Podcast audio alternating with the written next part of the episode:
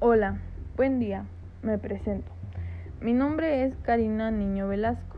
Soy estudiante de la carrera Agricultura Sustentable y Protegida en la Universidad Tecnológica de Izúcar de Matamoros.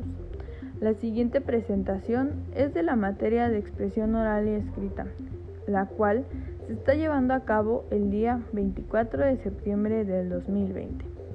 El tema a abordar el día de hoy es un tema de gran importancia en la gramática del español. Les estoy hablando de los verbos reflexivos. Para comenzar, ¿qué son los verbos reflexivos? Son verbos transitivos cuya acción recae sobre el mismo sujeto que la realiza, los cuales se conjugan con todas sus formas en un pronombre reflexivo que siempre ha de concordar con el sujeto en persona y número. Cuando hablo del sujeto en persona es primera, segunda o tercera. El número es singular o plural. Y el pronombre reflexivo sería en lugar de yo, me, tú, te, él o ella se, nosotros nos y ellos se. Por ejemplo, me seco, te secas, se seca, nos secamos y se secan. El presente simple del indicativo se utiliza para situar una acción en el momento del habla o en un futuro próximo, para describir una rutina o acciones que se repiten. Los verbos suelen terminar en er, ar e ir.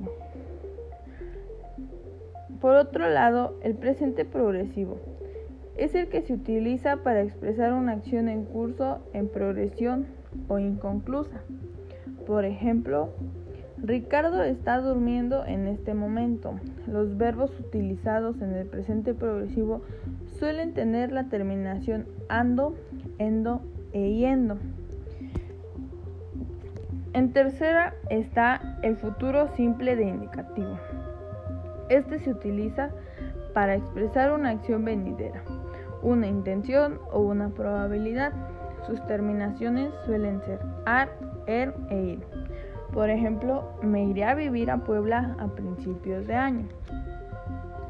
Y por último se encuentra el futuro perifrástico, el cual se utiliza para designar un futuro inmediato o cercano no especificado. Este está construido como perífrasis verbal con el verbo ir y la preposición a. Por ejemplo, pronto voy a irme de aquí. O cuando vaya a irme te avisaré.